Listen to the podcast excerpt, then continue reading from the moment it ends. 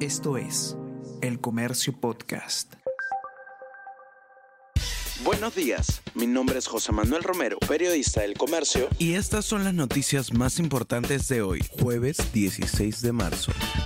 Inundaciones golpean varios distritos de Lima. Punta Hermosa, Pucusana, San Bartolo, Chosica, Caraballo y otras jurisdicciones sufren por los huaicos. Ayer se activaron nueve quebradas. Gobierno declara estado de emergencia en Ancón y cinco balnearios del sur chico. Hay casi 20.000 afectados y damnificados en el Perú. La Comisión de Justicia aprueba aumentar pena de cárcel para delito de difamación. Proyecto eleva hasta cuatro los años de prisión y añade reparación civil en favor del querellante. Minjus y Defensoría del Pueblo se oponen. La Fiscalía pide 36 meses de prisión preventiva para exgerente de Petroperú. El segundo juzgado de investigación preparatoria de la Corte Superior de Justicia de Lima evaluará el próximo jueves 23 de marzo a las 10 de la mañana el pedido presentado por el Ministerio Público. El equipo especial de fiscales contra la corrupción del poder solicitó 36 meses de prisión preventiva contra Hugo Chávez Arevalo, exgerente general de Petroperú, quien es investigado por los presuntos delitos de organización criminal y colusión agravada.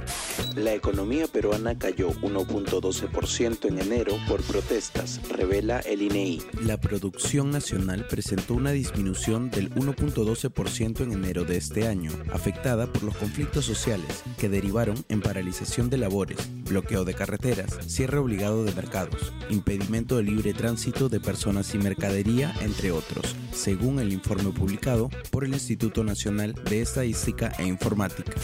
Real Madrid supera a Liverpool y avanza con claridad en la Champions. De nuevo, bestia negra de Liverpool. Un Real Madrid liderado por el brasileño Vinicius Junior firmó este miércoles un plácido acceso a los cuartos de final de la Liga de Campeones y cerró su exhibición en Anfield con un nuevo triunfo, sin sufrimientos ni necesidad de remontadas al fin en el Santiago Bernabéu y con un tanto a puerta vacía Karim Benzema. El Comercio Podcast.